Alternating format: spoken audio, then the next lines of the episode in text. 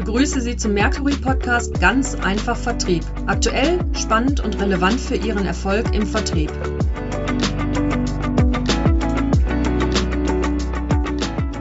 Mein Name ist Matthias Huckemann, Geschäftsführer von Merkur International und ich freue mich sehr, heute Thomas Trilling hier als Gesprächspartner begrüßen zu dürfen. Thomas arbeitet seit mehr als 20 Jahren bei uns, also eine richtig lange Zeit und ist dabei ausgewiesener Experte für Stressmanagement und mentale Stärke im Vertrieb. Nimmt man die Begriffe Stress und mentale Stärke, die sind eng mit den aktuellen Herausforderungen verknüpft, denen sich Verkäuferinnen aber auch Verkäufer ständig stellen müssen, um den steigenden Anforderungen der Kunden und vor allen Dingen auch dem eigenen Anspruch gerecht zu werden.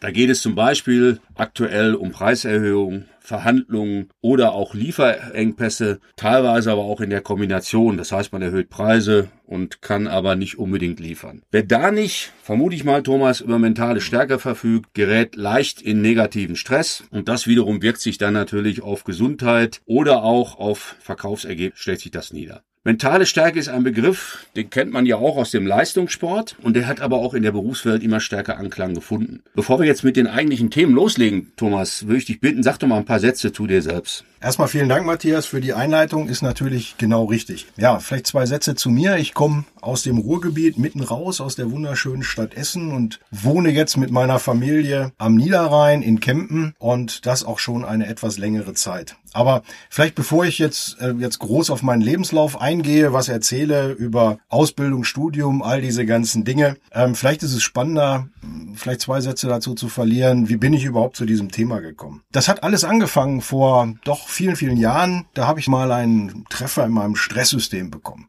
Da habe ich über Nacht eine Hautkrankheit bekommen, Schuppenflechte. Und als ich dann damals zum Arzt gegangen bin, zum Hautarzt, der stellte mir nur die Frage, haben Sie Stress? Und ich sagte darauf, ja klar habe ich Stress. Und er sagte, ja, na dann herzlichen Glückwunsch, dann haben Sie jetzt Psoriasis und das haben sie den Rest ihres Lebens. Und da kann man sich vielleicht auch ganz gut vorstellen, was so bei mir im Kopf los war, ähm, wie ich dann so dachte, du lieber Himmel, ja, sah auch nicht gut aus mit dieser Schuppenflechte. Und dann sagte ich so, ja, was kann man denn machen? Und er meinte, na ja, also ich könnte Ihnen jetzt Corti Sohn geben, aber das ist nicht gut für die Haut. Probieren Sie es mal mit Qigong an der Volkshochschule. Da habe ich den angeguckt, habe gedacht, was will der denn von dir? Ich habe dann auch angefangen mit Entspannungstechniken, solchen Dingen, aber das hat bei mir nicht so funktioniert. Also ich stand dann da und habe mir die ganze Zeit die Frage gestellt, was tue ich hier eigentlich? Und habe dann durch, also in, durch Zufall mehr oder weniger einen Menschen kennengelernt, damals in der Firma, wo ich früher gearbeitet habe. Der war Mentaltrainer und dann habe ich den ersten Zugang dazu gefunden und habe dann mehrere Ausbildungen gemacht. Also die erste Ausbildung hat mir dann schon mal geholfen, dass ich tatsächlich meine Schuppenflechte in den Griff bekommen habe. Das hat sich dann also relativ schnell gegeben. Und davon war ich so begeistert, dass ich dann auch gleich mehrere Ausbildungen gemacht habe. Also Mental Master Coach, also auch im NLP Practitioner und, und Master dann später mhm. und ein paar andere Dinge noch. Und so bin ich dann auch also dann zu Mercury gekommen.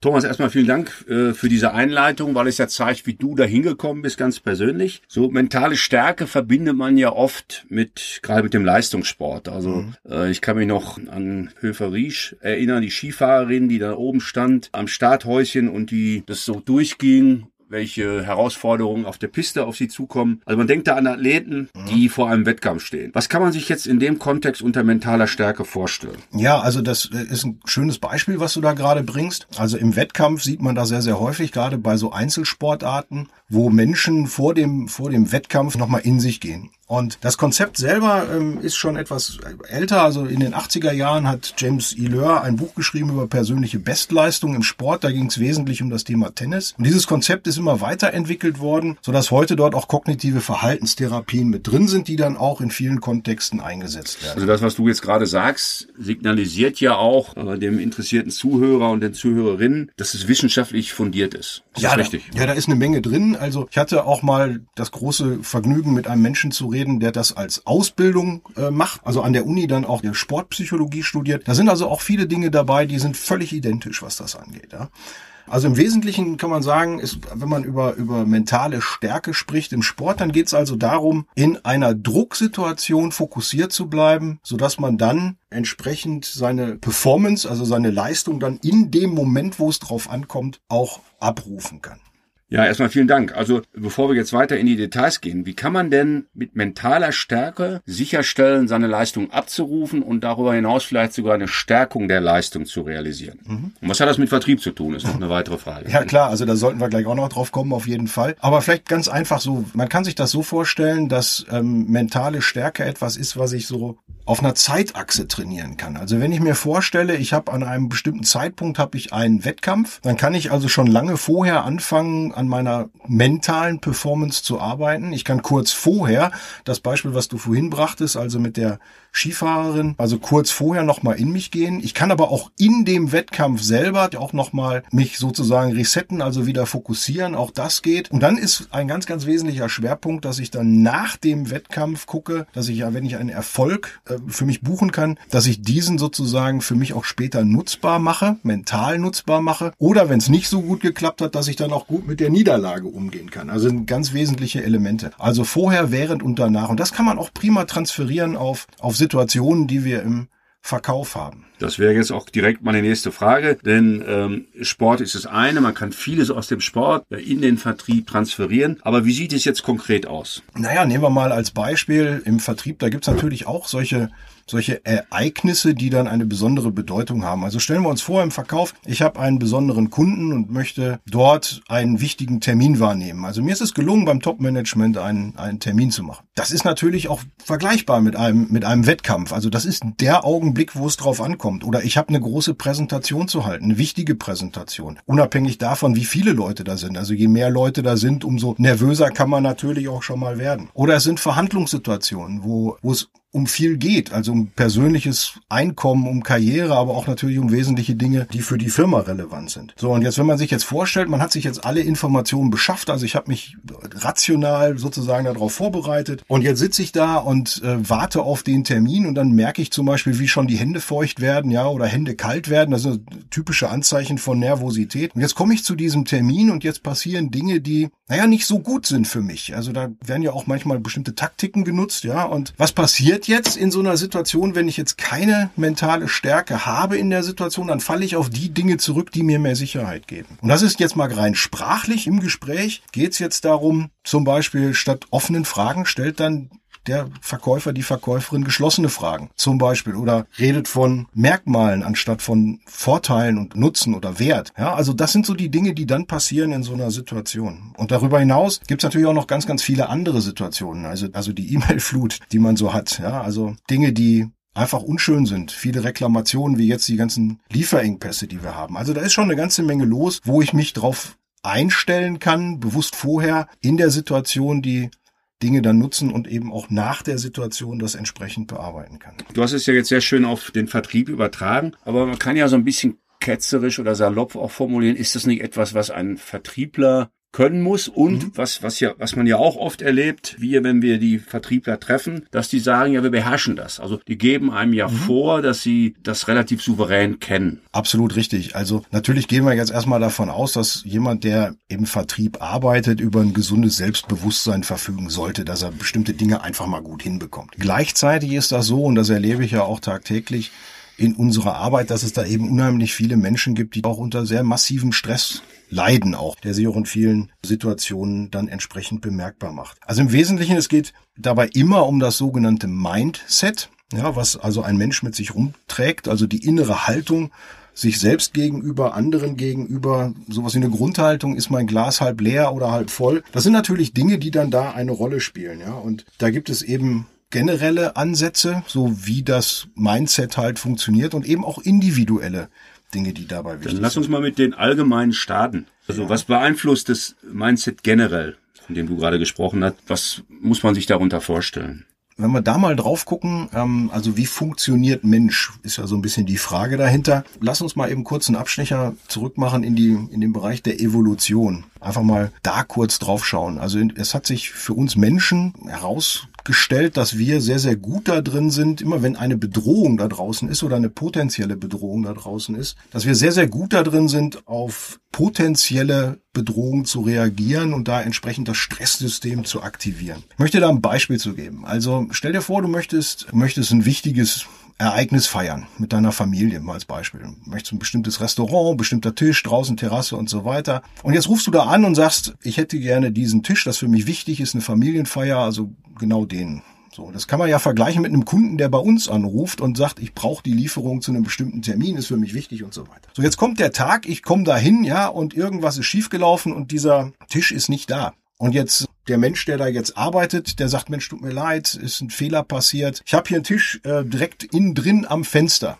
Das ist natürlich gut gemeint und schnell nach einer Lösung gesucht. Gleichzeitig sind wir jetzt enttäuscht, weil wir haben alles gemacht und so weiter. Und unser Stresssystem ist schon aktiviert. Und jetzt nehmen wir Platz vielleicht innen drin im Restaurant und kriegen jetzt vielleicht sogar noch ein Aperitif aufs Haus serviert. Aber das hat ja jetzt erstmal keinen Einfluss auf meinen Adrenalinspiegel zu dem Zeitpunkt. Und was passiert jetzt? Wenn wir in so einer Situation sind, das kann man sich vielleicht ganz gut vorstellen. Dieses Stresssystem sorgt dafür, dass wir diese, diese Situation jetzt erstmal anders bewerten, als wäre der Stress nicht aktiv. Das heißt, wir nehmen Dinge wahr, die potenziell bedrohlich sind. Also, oder erstmal störend sind. Das heißt, es ist zu warm, zu kalt, zu dunkel, zu hell, der Service ist nicht schnell genug, das Essen ist zu kalt oder die Portionen sind zu klein und so weiter und so fort. Und da unser Gehirn jetzt nach paar Dingen speichert, zwei davon ist Wiederholung und eben auch Emotion. Das heißt, wir können uns dann im Nachgang an diese Sachen auch sehr, sehr gut erinnern, an diese ganzen Details. Also wenn man dann gefragt wird, irgendwie nach drei Wochen, hör mal, wie ist das Restaurant, da kann ich eine Riesengeschichte erzählen mit allen Sachen, die da schiefgelaufen sind. Und die Frage ist jetzt auf der anderen Seite, an was können wir uns erinnern, wenn wir den Tisch gekriegt haben? Den wir haben wollten. Und wir werden nach drei Wochen gefragt, wie waren das? Dann wissen wir, ja, war gut. Aber wie genau? Also was, was haben wir da gesehen? Also was genau haben wir gegessen? Wie war es dekoriert? Die Dinge verschwimmen nach einer Zeit. Und so entsteht bei uns im Kopf so ein Ungleichgewicht. Das heißt, Dinge, die störend sind, bekommen automatisch mehr Platz. Es sei denn, wir haben irgendwann im Leben gelernt, anders damit umzugehen. Und das ist so die, die Grundvoraussetzung für mentale Stärke. Das klingt erstmal sehr plausibel und ist ja auch zugängliches Beispiel. Aber sind nicht Verkäufer generell eher Leute, die vor Selbstbewusstsein strotzen? Ich hatte es gerade auch schon mal gesagt, ja, ja.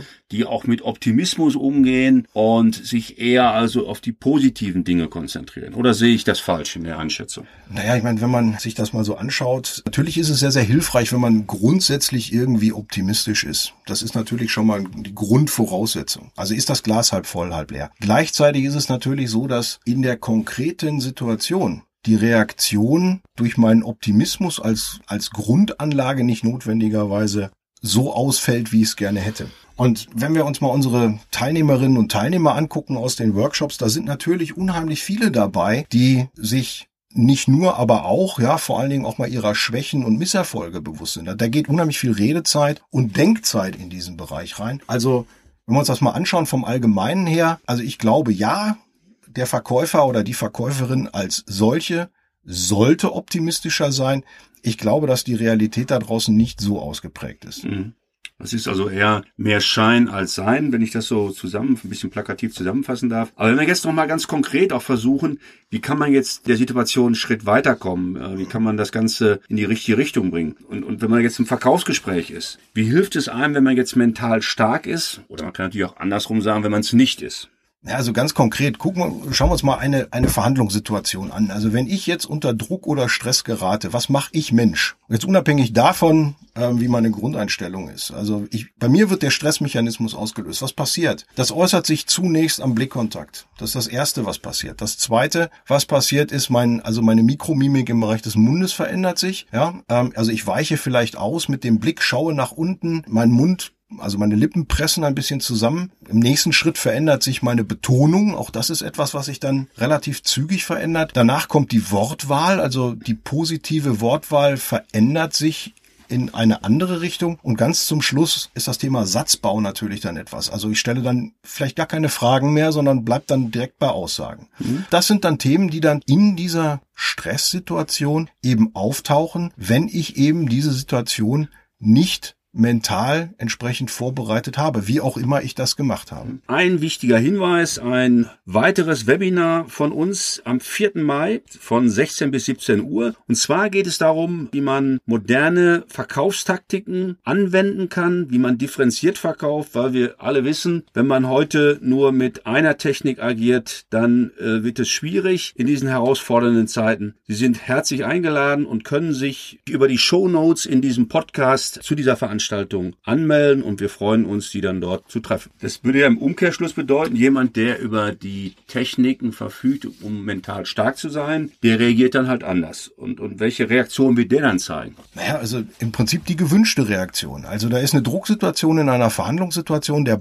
der Blickkontakt wird gehalten. Ja, es wird ein freundlicher, offener, seriöser Gesichtsausdruck gehalten. Ja, und es wird entsprechend die Reaktion angebracht, die der Situation angemessen ist. Also freundlich hinterfragt, lösungsorientiert hinterfragt. Es werden, es wird zusammengefasst, so dass ich gut aus der Situation herauskomme. Mhm. Eine wichtige Frage wäre in dem Zusammenhang, ich denke, dass Zuhörerinnen und Zuhörer interessiert, wie lässt sich denn die mentale Stärke trainieren, die all diese positiven Dinge bringt, die du gerade aufgezeigt hast? Ja, also da haben wir, also wenn wir da Trainings zu machen, dann nutzen wir die sogenannte 4C-Methode.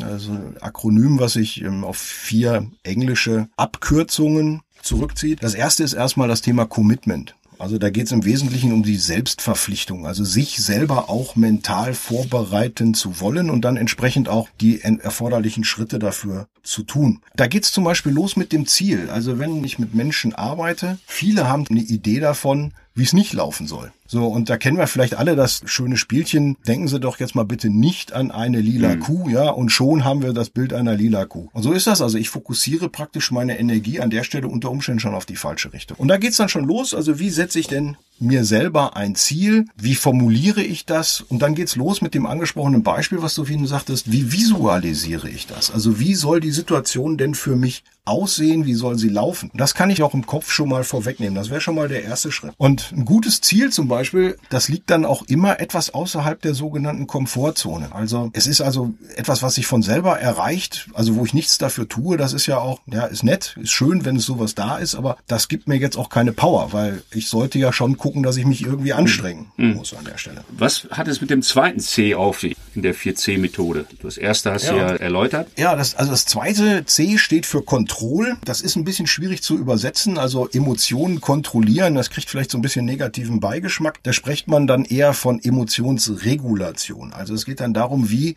reguliere ich meine Gefühle. Und das Spannende daran ist ja, dass Menschen, die sich mit dem Thema mentale Stärke oder auch Stress oder Resilienz mit diesen Themen auseinandersetzen, ähm, die wollen in einer bestimmten Situation sich anders fühlen. Die möchten ein gutes Gefühl haben. So, jetzt ist das aber so, dass ich ein Gefühl gar nicht ändern kann. Also das, was ich ändern kann, ist der Gedanke oder die Einstellung, die ein Gefühl auslöst. Natürlich gibt es auch Möglichkeiten, sozusagen per Knopfdruck bestimmten Einfluss zu nehmen. Da gibt es aus der chinesischen traditionellen Medizin, da gibt es so Punkte, so Druckpunkte aus der Akupressur, die man da nutzen kann. Das kennt man vielleicht, wenn man so im Fernsehen Moderatoren sieht, die ständig an bestimmten Punkten an ihrer Hand oder drücken. Ja, das machen die nicht, weil die nervös sind, sondern das machen die, weil da zum Beispiel ein Druckpunkt ist. Einige zumindest von denen. Und so ist das, so, so kann man dann auch Einfluss auf seine, auf seine Emotionen nehmen. Interessant für viele Teilnehmer ist, dass das mit dem Denken anfängt. Ne? Also das heißt also, die eigene Art mhm. des Denkens zu hinterfragen, ist für viele schon mal ein spannendes äh, Abenteuer.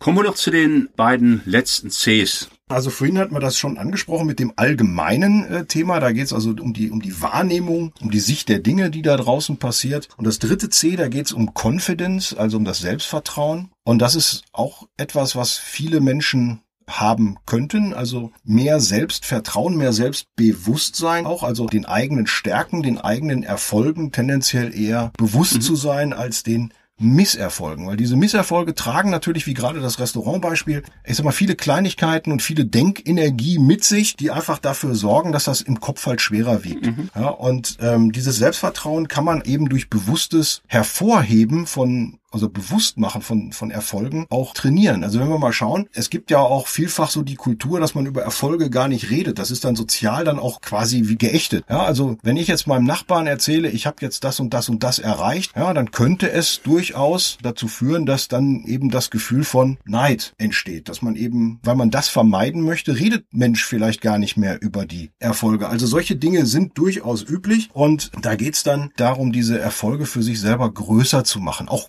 mental größer zu machen, mit Visualisierungstechniken, all diesen Dingen, die dann dazugehören. Ja, und dann also ganz zum Schluss, da ist dann noch das Thema Challenge, also das mhm, vierte C. Mhm. Da geht es dann darum, eine Situation eben nicht als Problem zu sehen, sondern als Herausforderung. Das heißt also, ich habe die Wahl der Perspektive. Also ich kann eine Herausforderung annehmen. Und da geht es dann auch so um Denkmuster, die dann dafür sorgen, die Situation anders zu bewerten. Also ich denke da zum Beispiel, nehmen wir mal Tennisspielerin Monika Sellisch zum Beispiel, die hat als Denkmuster gehabt, das heißt, wenn die, wenn das Publikum eher auf der Seite der Gegnerin war, dann hat sie das als Ansporn gesehen, noch mehr Energie aufzuwenden. Also sie hat praktisch die Situation im Kopf gedreht. Je größer der Widerstand, desto besser kann ich performen. Und das sind natürlich eine Art zu denken, die kann man lernen. Ja, die kann man lernen durch Wiederholung ja, und entsprechendes individuelles Abstimmen der entsprechenden Denkmuster auf die Person. Das ist dann schon wichtig. Thomas, ganz herzlichen Dank für, für diese Insights, die du uns zum Thema mentale Stärke gegeben hast. Was ich wirklich mitnehme ist, man kann nicht nur Verkaufstechnik oder Techniken an sich lernen, sondern man kann eben auch mental stärker werden, wenn man versucht, sich auch darauf entsprechend einzustellen und dort auch Techniken zu erlernen. Und dann in der Kombination Verkaufstechnik, mentale Stärke oder Technik, denke ich, wird man noch erfolgreicher sein und wird vor allen Dingen sein eigenes Stresslevel runterfahren können. Und das ist doch, sind doch gute Aussichten. Also nochmal ganz herzlichen Dank für diese wirklich wichtigen Dinge und, und interessanten Dinge, damit man also in Drucksituationen fokussiert bleibt. Das hast du ja am Anfang auch gesagt, mhm. wie im Sport, wenn du dann halt vor vielen Zuschauern spielst oder agieren musst, äh, wie kannst du dann wirklich trotzdem deine Leistung bringen? Bringen. Du hast ja auch schon das vielleicht noch für die äh, Hörerinnen und Hörer eine ganze Menge an Veröffentlichungen gemacht, unter anderem Druck und Stress im Vertrieb positiv nutzen. Und jetzt in Kürze wird auch noch ein Artikel in dem Buch Digitalisierung im Vertrieb erscheinen, mhm. dass sich die interessierten Zuhörerinnen und Zuhörer dann auf unserer Webseite runterladen können, sich informieren können. Also nochmal ganz herzlichen Dank. Ja, sehr, sehr gern. Das Buch erscheint im Sommer. Sehr gut. Zweite Auflage.